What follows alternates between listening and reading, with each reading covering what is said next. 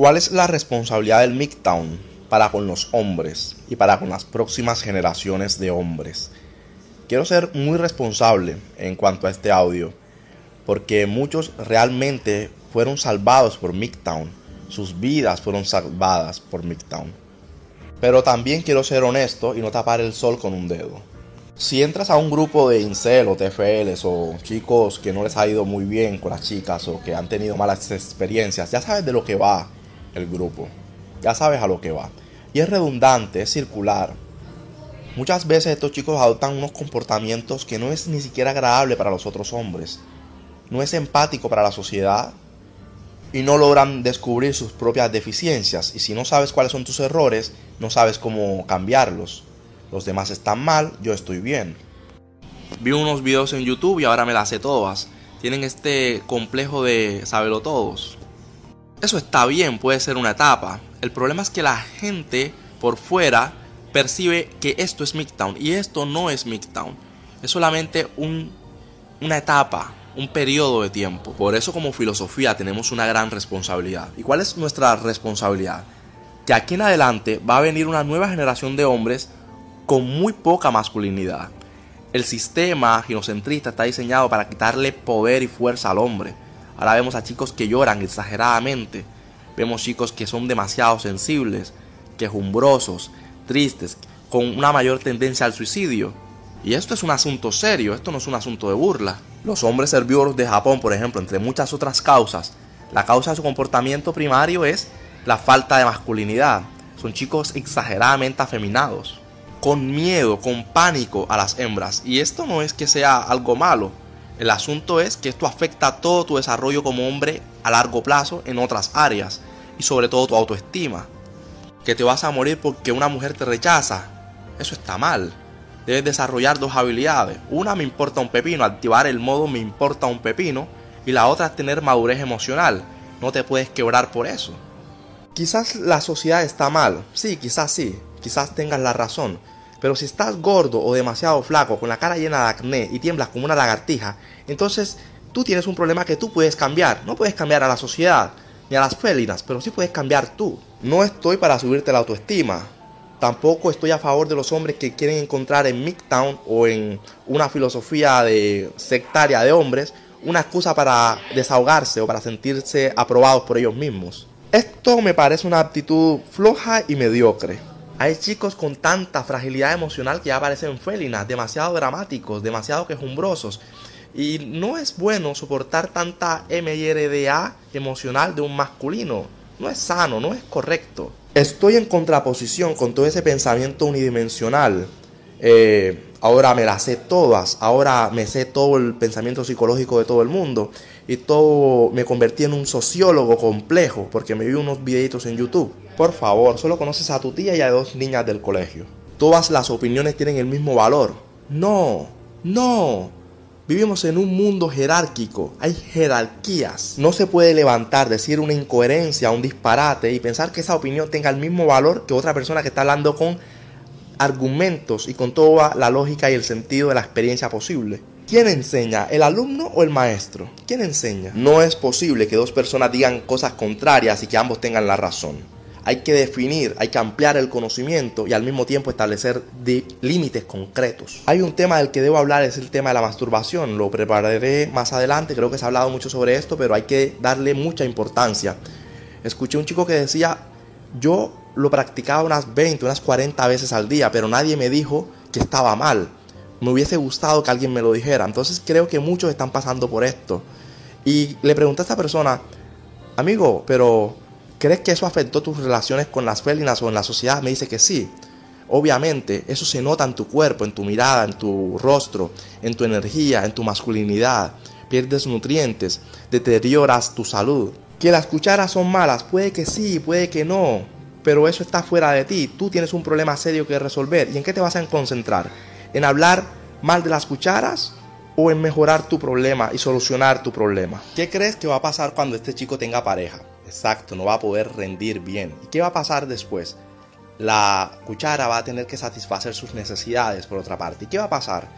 Va a haber un círculo de ineficacia, de ineficiencia en su vida.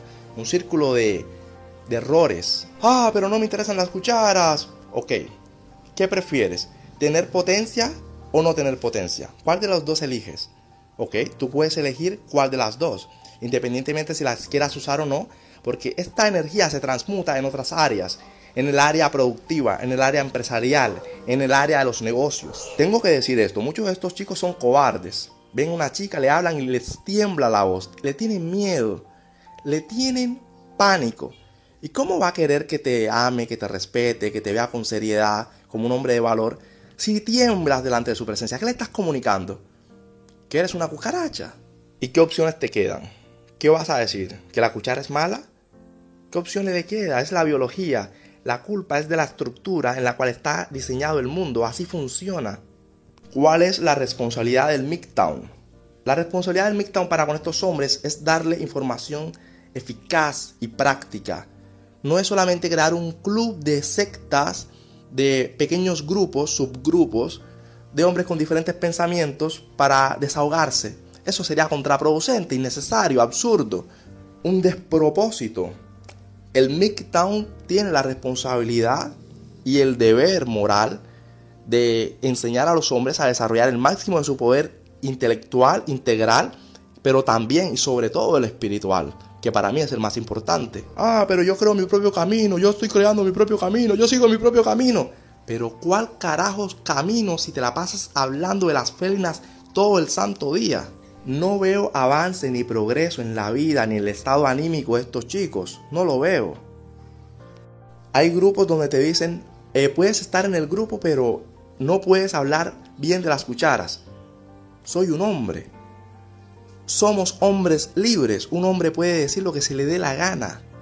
Pero aparte te dicen, puedes hablar mal, pero de las cucharas, pero no puedes hablar mal de nosotros. Ah, ok.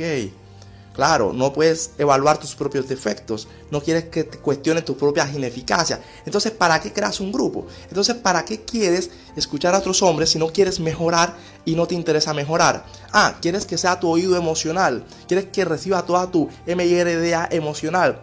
Pues para eso escucho una felina o una cuchara. Si me estoy alejando de las cucharas porque no quiero soportar su MIRDA emocional, ¿por qué querría soportar la tuya? Lo que yo te puedo decir es que te pares, levantes el pecho, la cabeza, te pongas los pantaloncitos y te comportes como un varoncito y enfrentes la vida como un varón. Cuando el hombre no es atractivo, eso muestra que está fallando en algo o no se ha desarrollado en algo. No tiene suficiente carácter o personalidad o le falta dinero o desarrollo personal en términos de éxito o le falta musculatura o desarrollo físico está fallando en algo y debe mejorar ese algo. Ah, pero es que no me interesa traer a las cucharas. Ok, pero estás fallando, hay una falencia en ti. Entonces, ¿cuál es el propósito? Mirarte, ¿en qué estaré fallando? ¿En qué me falta mejorar? Mejorar tú, para ti, por amor propio, porque eso se llama amor propio. Mejoras por ti, te cuidas por ti. En lo que te concentras te define, te expande. Concéntrate en ti. Hay que ser honesto, muchos de estos chicos no tienen patrimonio, no tienen logros, tienen mal estado físico, están muy gordos, están muy delgados, o tienen la cara muy descuidada, o visten muy mal, o huelen muy mal, o son desagradables en su personalidad, o son muy depresivos, o son muy ansiosos. Pero si te escondes en que son las cucharas las culpables, o la sociedad que son las malas, entonces no hay mejora. Posiblemente tengan la razón, es más, te doy la razón, son culpables ellos, pero ¿qué te queda? Te queda mejorarte a ti, te queda amarte a ti.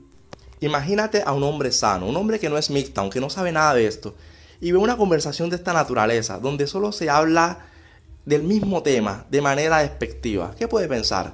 Que estos chicos están mal, que hay algo malo aquí, que esto no es sano, porque no hay desarrollo, no hay mejora, solo hay queja y queja y queja.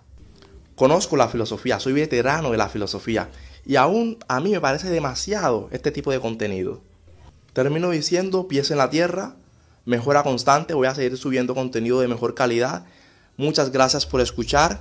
Mira los demás videos, no te quedes con una sola de mis ideas. Matémonos en la caja de comentarios, déjame tu comentario, déjame tu pensamiento, cuéntame de qué te gustaría que hable en un próximo video. Se te aprecia mucho, un buen amigo, chao chao, saludos.